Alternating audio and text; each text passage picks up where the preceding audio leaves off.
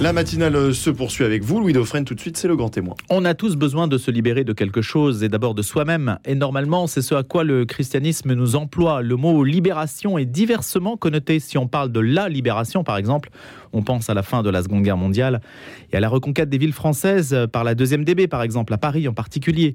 Le mot libération prend aussi les reflets de la gauche libertaire et des pavés de 68 avec Libé, propriété aujourd'hui d'Altis Media. Oui, c'est vrai que les temps ont changé quand même par rapport à l'intuition c'est aussi dans ce contexte que l'Église catholique va être concernée par la théologie de la libération, dans un contexte latino-américain plus précisément de contestation des injustices subies en particulier par les paysans cautionnés par des régimes proches des États-Unis. Alors Timothée de Roglaudre est jeune journaliste et il a fait un road trip sur les traces de ce mouvement destiné à relayer la clameur des pauvres et qui, malgré le pape François, ne semble pas avoir beaucoup de porte-voix. En tout cas, on n'en entend pas, je vais y arriver, beaucoup parler. Alors ça s'appelle Les Moissonneurs au cœur de la théologie de la libération, aux éditions de l'Escargot. Timothée de Roglaudre n'en est pas à sa première enquête. Il collabore à plusieurs euh, supports tels que Témoignages chrétiens et Le Monde diplomatique. Bonjour Timothée. Bonjour Louis. Merci d'avoir accepté notre invitation pour nous parler de cette théologie de la libération. C'est vrai qu'il fait années 70, alors que vous avez quoi? Vous avez 26 ans? J'ai 26 ans. Ouais, ça, fait un peu, ça fait un peu déjà... Euh, est-ce que c'est pas un peu dépassé de parler de ça? Alors justement, un des objectifs de mon livre, c'était de montrer que c'était pas une, relique du, passé, euh, que c'était pas un, voilà, c'était pas un mouvement de vieux dinosaures et qu'il y avait encore un certain dynamisme dans plusieurs pays d'Amérique latine, notamment au Brésil où je me suis euh, euh, rendu, et dans l'État du Chiapas au Mexique. C'était mes deux destination principale. Euh, c'est presque une affiche de Coupe du Monde, hein. Brésil, Mexique, on a, on a eu Argentine, Mexique, etc. Et en fait, euh, moi, si je me suis intéressé à ce sujet-là, c'est euh, ça s'inscrit aussi dans mon parcours de conversion, parce que je me suis converti au catholicisme il y a un peu plus de deux ans. Et très vite, ce qui m'a touché à la fois dans les évangiles, dans la tradition, dans, dans la liturgie, c'est la place des, des, pauvres et de la question de la justice, qui, qui, transparaît vraiment dans toute cette tradition-là. et très vite, il y a eu l'encyclique Fratelli Tutti qui est sorti euh, et j'ai essayé de comprendre pourquoi cette, euh, cette encyclique avait autant de déco chez moi, qui avait euh, plutôt des idées en faveur de, la justice sociale et très critique du système économique. Et, et en fait, en essayant de comprendre d'où venait cette, cette pensée, je, suis arrivé sur les, sur les traces de la théologie de la libération. Et de là aller en Amérique du Sud, quand même, il y a un pas il y a un pas et il y a un soutien de mon éditeur euh, Paul Picaretta qui, euh, qui est aussi très intéressé par la théologie de la libération depuis euh, quelques années et qui voilà après après quelques discussions on s'est dit que il y avait une espèce de il y avait il y avait un le, réveil d'une jeune génération, pas forcément de gauche, mais une génération euh, euh, de catholiques euh, plus intéressés par les questions de justice sociale et de bio et d'écologie que par exemple les questions de bioéthique ou de mhm. famille traditionnelle, et que en fait dans cette génération-là, il y avait un petit peu un manque de, de, de référence sur ce qui avait été fait déjà dans dans cette dans cette idée-là dans le passé, et donc un des objectifs de ce livre c'était d'avoir un, un, livre assez court et assez euh, euh, initiatique, euh, plus ou moins pédagogique, pour, pour que ces idées-là puissent inspirer cette, cette génération alter catholique. Alors, on reviendra sur cette notion d'alter catholique qui évidemment est intéressante, Timothée de. La théologie de la libération, elle s'est inscrite dans un contexte de, de guerre froide qui a été marqué en, particulier par Jean-Paul II. La réponse que Jean-Paul II lui a apportée qui a été un non catégorique. Alors, moi, justement, j'essaie de, de nuancer. beaucoup cette idée-là. Allez-y. Euh, et aussi de relativiser un petit peu la responsabilité de, Jean-Paul II. Parce qu'en fait, ce qui se passe, c'est que la théologie de la libération euh, naît sur le terrain à la fin des années 50 et dans les années 60, donc vraiment dans des mouvements sociaux de chrétiens qui vont s'engager contre la pauvreté, contre la dictature. Euh, et et il y a une deuxième phase de théorisation avec des, des ouvrages comme celui de Gustavo Gutiérrez en 1971. et en fait, à cette époque-là, qui reste la figure un peu marquante. Hein. La figure, voilà, un des, un des vraiment des pères fondateurs de la théologie de la libération. Euh, et en fait, à cette époque-là, le Vatican est favorable à la théologie de la libération. Euh, Paul VI s'est rendu à la conférence de Medellin en 1968. Euh, c'était la première fois qu'un pape se rendait en Amérique latine. et cette conférence avait déjà des intuitions très fortes. Gustavo Gutiérrez en faisait partie, et c'est ce qui a donné son, son ouvrage. Il y a ensuite eu des encycliques de Paul VI qui reprenaient ces, intuitions-là, qui disaient que l'Église devrait offrir un soutien à ces chrétiens qui s'engageaient pour la, pour la libération. et c'est ensuite, dans un deuxième temps, qu'il y a eu la, la, théologie de la libération a rencontré plusieurs ennemis. un de ces ennemis, c'est les États-Unis et notamment la CIA, qui s'est intéressé dès les années 60 à la théologie de la libération. Il y a eu des documents déclassifiés qui, qui le montrent très bien. et au sein de l'Église, des courants conservateurs euh, qui, euh, qui ont essayé de mener un travail de, euh, de de diffamation, de, voilà, de disqualification, de, disqualification de la mmh. théologie de la libération, et qui a fini par porter en partie ses fruits et a mené à deux instructions de la Congrégation pour la doctrine de la foi, euh, dont le préfet était à l'époque euh, le cardinal Ratzinger. Euh, donc deux instructions en 1984 et 1986. Mais en fait, quand on regarde dans le détail, c'est pas une condamnation comme il y a pu avoir une condamnation du Sillon, de l'action française, etc. c'est vraiment une discussion théologique sur des aspects de la théologie de la libération que que voilà que le cardinal Ratzinger essaie de discuter. Et en fait, quand on lit ces deux instructions-là, dont la deuxième est plus nuancée, et qu'on lit à côté les écrits de Gutiérrez, de Boff, etc on se rend compte qu'il y a une déconnexion par rapport au, réel message de la théologie de la libération, qu'il y a voilà, des erreurs d'interprétation euh, qui sont dues au fait que le cardinal Ratzinger ne voyageait pas beaucoup à l'époque et n'est pas allé en Amérique latine sur place rencontrer euh, euh, ces chrétiens-là. Et donc a, a, compris la théologie de la libération par l'intermédiation de, de, figures conservatrices comme Monseigneur Trujillo, qui euh, qui était un opposant de, de, la première heure à, à Gutiérrez. Donc vous supposez qu'il a été désinformé? Je, oui, je, dis qu'il a été désinformé. Et d'ailleurs, entre les deux instructions, entre 84 et 86, euh, les évêques brésiliens, qui sont à l'époque très favorables à la théologie de la libération, euh, protestent. et ça va mener à cette deuxième instruction.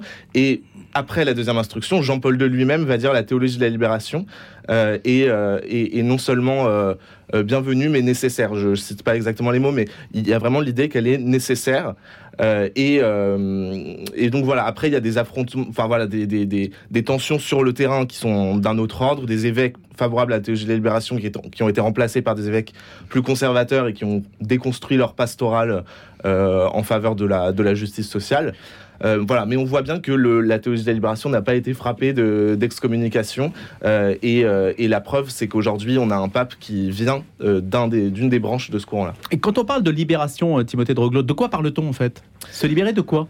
Alors, on parle d'un sous-continent, l'Amérique latine, qui est frappé euh, à l'époque, après la Seconde Guerre mondiale, d'une d'une industrialisation à marche forcée et, euh, et d'une explosion de la pauvreté. Donc, on a des bidonvilles, des favelas qui se forment à la périphérie des villes, euh, des paysans qui sont qui sont déplacés au profit de d'une d'une agro-industrie dont, dont, on voit le, les, les, dommages aujourd'hui. et donc des chrétiens de, différentes, euh, de différents horizons, euh, euh, des, étudiants, des paysans, des ouvriers, sous, sous, sous l'influence de théories, de, de, théologie, d'idées européennes beaucoup. vont faire le lien entre leur foi et leur soif de justice sociale en disant que voilà le, les latino-américains ne peuvent pas calquer leur modèle de développement sur les pays occidentaux euh, euh, et, doivent euh, dépasser le système économique qui est en train d'être mis en place, qui est le système capitaliste. et donc, clairement, chez Gutiérrez, chez toutes les figures de la théologie de la libération, il y a l'idée de construire une société socialiste, c'est-à-dire qui, ne soit pas capitaliste, mais d'emblée qui se distancie complètement des, des, formes autoritaires de ce socialisme qui existe à l'époque en Europe de l'Est et en Union soviétique notamment, et en Chine. Quel est le rapport à la violence? Alors, le rapport à la violence est compliqué. Euh, puisque en tant que chrétien, évidemment, ils, se, ils, sont assez euh, convaincus de l'idée euh, qu'il n'y a pas de violence juste. mais à l'époque, il y a des dictatures qui sont soutenues par les États-Unis à la suite de coups d'État militaires et qui ont une pratique de la violence extrêmement importante à travers euh, la, torture, à travers l'emprisonnement, des assassinats ciblés, etc. Euh, et donc, dans ce contexte-là, il y a des mouvements de guérilla qui se mettent en place. et l'Église réfléchit, bah, dès la conférence de Medellin en 1968, réfléchit à euh, est-ce qu'il y a une insurrection légitime contre des, euh, euh, des régimes de ce type-là et, et donc cette conférence va reprendre ce que disait Paul VI dans son encyclique Populorum Progressio l'année précédente, à savoir que dans des cas de tyrannie évidente et prolongée, où tous les, tous les autres recours sont épuisés, c'est-à-dire les recours politiques, puisqu'il n'y a plus de droit politique, alors l'insurrection est, est possible. Euh, Insurrection, ça veut dire on a le droit de prendre les armes.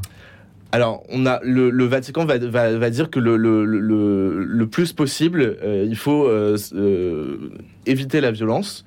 et donc, il n'y a, pas, a pas de légitimation explicite de la violence, mais il y a une légitimation de, de, de l'insurrection populaire contre des, des, des, tyrannies, et, et qui, en l'occurrence, à l'époque, en Amérique latine, prennent plusieurs formes. Euh, parfois des formes euh, tout à fait euh, pacifiques et d'autres fois des formes de, guérilla, par exemple celle du, du, Front sandiniste au Nicaragua qui a renversé la, dictature de Somoza qui était en place depuis les, les, années 30 et qui a été portée à la fois par des marxistes et des chrétiens. Est-ce qu'il n'y a pas justement dans ces pays-là, on le voit un petit peu dans les albums de Tintin, c'est-à-dire une dictature chasse l'autre et finalement ça ne change pas grand-chose à la situation, y compris des plus pauvres? Alors, euh, ça dépend des pays. euh, ce qui a été fait, par exemple, au, Brésil, on voit bien que, que après la, la, dictature, euh, il y a eu un, un, temps un petit peu de latence avant, avant que le Parti des travailleurs euh, euh, parvienne au pouvoir. Mais une fois que Lula est arrivé euh, au pouvoir, il a sorti entre 20 et 40 millions de Brésiliens de la pauvreté par des, programmes sociaux, etc. Ce qui est vrai, c'est qu'il n'a pas remis en question le, capitalisme, mais c'est plutôt rallié à une solution social-démocrate. Et c'est important de dire que la théologie de la libération n'a pas de programme politique précis. Et donc, elle peut très bien inspirer, voilà, elle peut inspirer aussi bien bah, des, des, mouvements de guérilla à l'époque que euh, des, des, des euh, sociodémocrates ou des socialistes libertaires comme les zapatistes au Chiapas ou le mouvement des Santerres euh, au Brésil. Euh, On ne fait pas le lien avec les Cristeros du Mexique.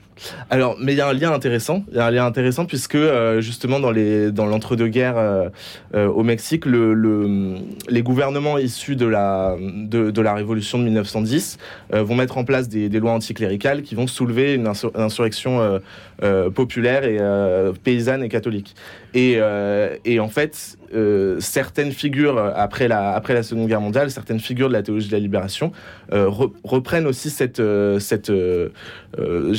mythologie-là, en tout cas cette, histoire-là, dans le sens où le, régime en place, celui du, parti révolutionnaire institutionnel, pardon, va être à la fois un État assez autoritaire et plus ou moins libéral, en tout cas très capitaliste euh, et, euh, et, assez anti-religieux. Euh, et donc ça va aussi permettre de mettre en place les conditions pour qu'il y ait une théologie de la libération mexicaine. et, et qui s'est exprimée notamment à travers la, théologie de la libération dans l'État du, Chiapas, autour de la figure de Don Samuel Ruiz Garcia. Racontez-nous un peu ce que vous avez fait justement, comment, comment votre voyage sur les pas de la théorie de la, théologie de la libération, comment est-ce que vous l'avez entrepris? Alors, donc je suis parti euh, un peu moins d'un mois dans deux pays, puisque les moyens euh, de, de, voilà, de voyage étaient euh, limités. et donc, assez logiquement, j'ai choisi... Euh, São Paulo d'abord le, Voilà, le Brésil, São Paulo et, et Rio. et pourquoi le Brésil? Parce que c'est le, le, pays par excellence où la théologie de la libération a eu l'importance la plus forte. D'abord dans la lutte contre la dictature, puis dans le processus qui a mené au, au, au, Parti des travailleurs et à l'accession de Lula au pouvoir. Euh, entre autres. Euh, et donc, euh, voilà, j'ai rencontré des héritiers de, de, la théologie de la libération, aussi bien un prêtre à São Paulo qui, qui a mis en place une pastorale pour les gens de la rue. et, qui, qui dénonce dans ses homélies toute, toute forme d'injustice d'une manière assez, assez énergique. voilà, j'ai rencontré aussi des jeunes à Rio qui, qui sont issus de la pastorale de la jeunesse, qui est toujours très imprégnée par la théologie de la libération. Euh, et qui aujourd'hui essaye de, voilà, de, de, maintenir cet héritage-là, parce que les figures, euh, les, théoriciens de ce courant-là euh, sont, sont assez vieillissantes. Il y a une, une, jeune génération dans les universités, par exemple, j'ai rencontré Jung Mo Sung, qui est un théologien laïque. mais voilà, il y, a une, il y a une espèce de dispersion des, des, figures théologiques et une espèce de déconnexion entre ce qui se passe dans le mouvement social et ce qui se passe dans les facultés de théologie. Euh, voilà, donc ça c'est pour le Brésil. Et pour le deuxième pays, ce qui m'intéressait, euh, euh, c'était justement cette histoire du, zapatisme dans le Chiapas, qui est, assez exceptionnel, enfin qui est en tout cas un soulèvement d'ampleur et un vrai, un vrai contre-projet de, société qui, n'a pas de, quasiment pas d'équivalent dans le monde aujourd'hui. et qui représente à peu près un tiers de l'État du, Chiapas. Euh, et en fait, euh, j'avais compris assez vite que la théologie de la libération avait, euh, une influence dans cette histoire-là. une influence un petit peu complexe que j'essaie de raconter dans le, dans le livre. Et donc, c'est pourquoi je, me suis aussi rendu au, Mexique, donc à Mexico, à Cuernavaca, qui a aussi été une, une ville euh, très marquée par la théologie de la libération, et à San Cristobal de las Casas euh, dans le Chiapas. Comment expliquez-vous que euh, les élections brésiliennes aient montré que les évangéliques, une bonne partie de la sociologie chrétienne, pour ne pas dire l'écrasante majorité, selon une formule qui est un petit peu cliché, ait soutenu Bolsonaro et pas Lula? Alors, euh, en fait, c'est il y, a une réalité statistique qui est que la, majorité des protestants, pas seulement des évangéliques, euh, soutiennent, euh, ont soutenu Bolsonaro, et que la majorité des catholiques soutiennent Lula. Donc on pourrait se dire qu'il y a une espèce de, guerre de, confession chrétienne. Euh, en fait, j'essaie de raconter dans le livre que qu'il y a, effectivement une, guerre des dieux, mais qu'elle est euh, qu'elle est trans euh, confession. Et, donc il y a des évangéliques qui soutiennent Lula, par exemple Marina Silva qui a été la, ministre de l'environnement et qui va probablement le redevenir, est une ancienne catholique convertie au, au, au, pentecôtisme et très marquée par la théologie de la libération. Qui est centriste.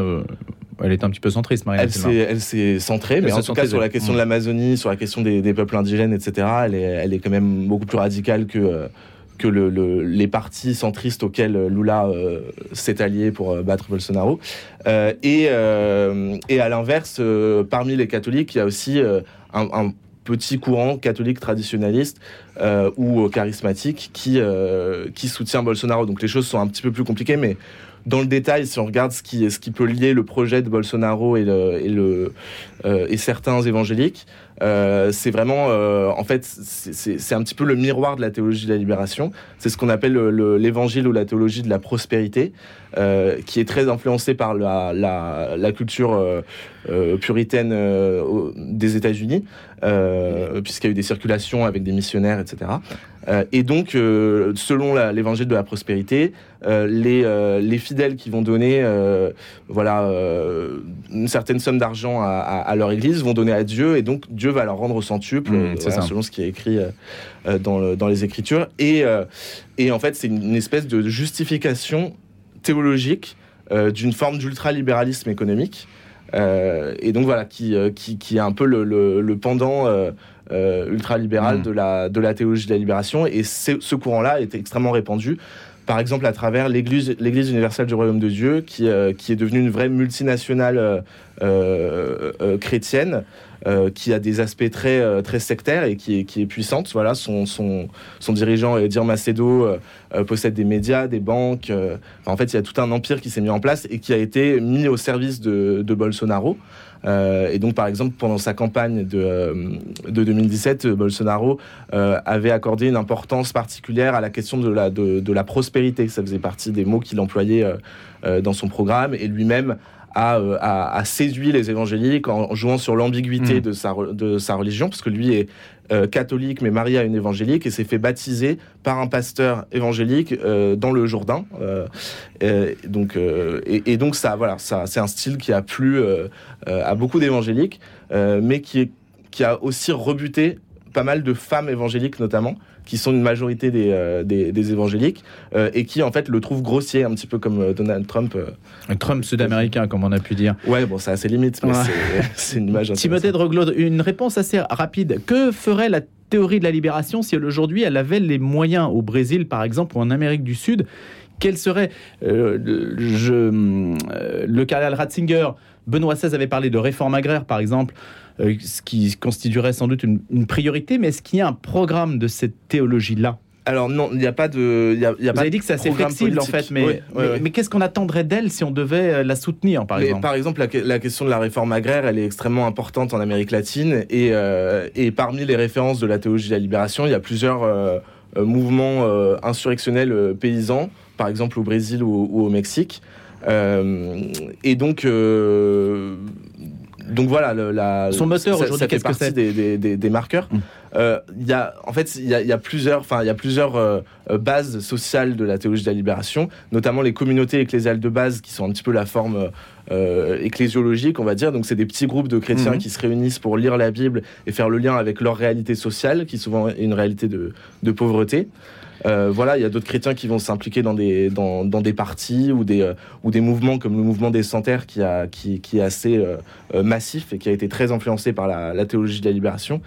Mais c'est c'est difficile de dire ce que doit faire un Mm. chrétien pour être dans Mais le... est-ce qu'il y a des théoriciens, par exemple, des gens influents, des intellectuels qui sont acquis à cette, à cette idée, à cette vision et, et qui la promeuvent et qui représentent en fait les successeurs de ce qu'a pu être euh, euh, Léonard de Beauf, euh, Don Elder Camara, Gustavo Gutiérrez, etc. Alors, un des problèmes de la théologie de la libération, c'est qu'elle repose beaucoup sur le, sur le prophétisme, sur des figures euh, euh, charismatiques qui vont la porter. Euh, et aujourd'hui, euh, il n'y a plus, il a plus de, il y a pas de. Il manque une figure d'incarnation. Voilà, il y a encore une base sociale assez forte, mais il n'y a plus assez euh, de euh, d'incarnation. Euh, et, euh, et voilà, et comme je disais euh, tout à l'heure, il y a encore des gens qui, travaillent sur la théologie de la libération dans, les universités, mais, mais elles n'ont elles n'ont pas le même, le même prophétisme et elles sont un petit peu déconnectées des. des dans une certaine mesure déconnectées des luttes sociales.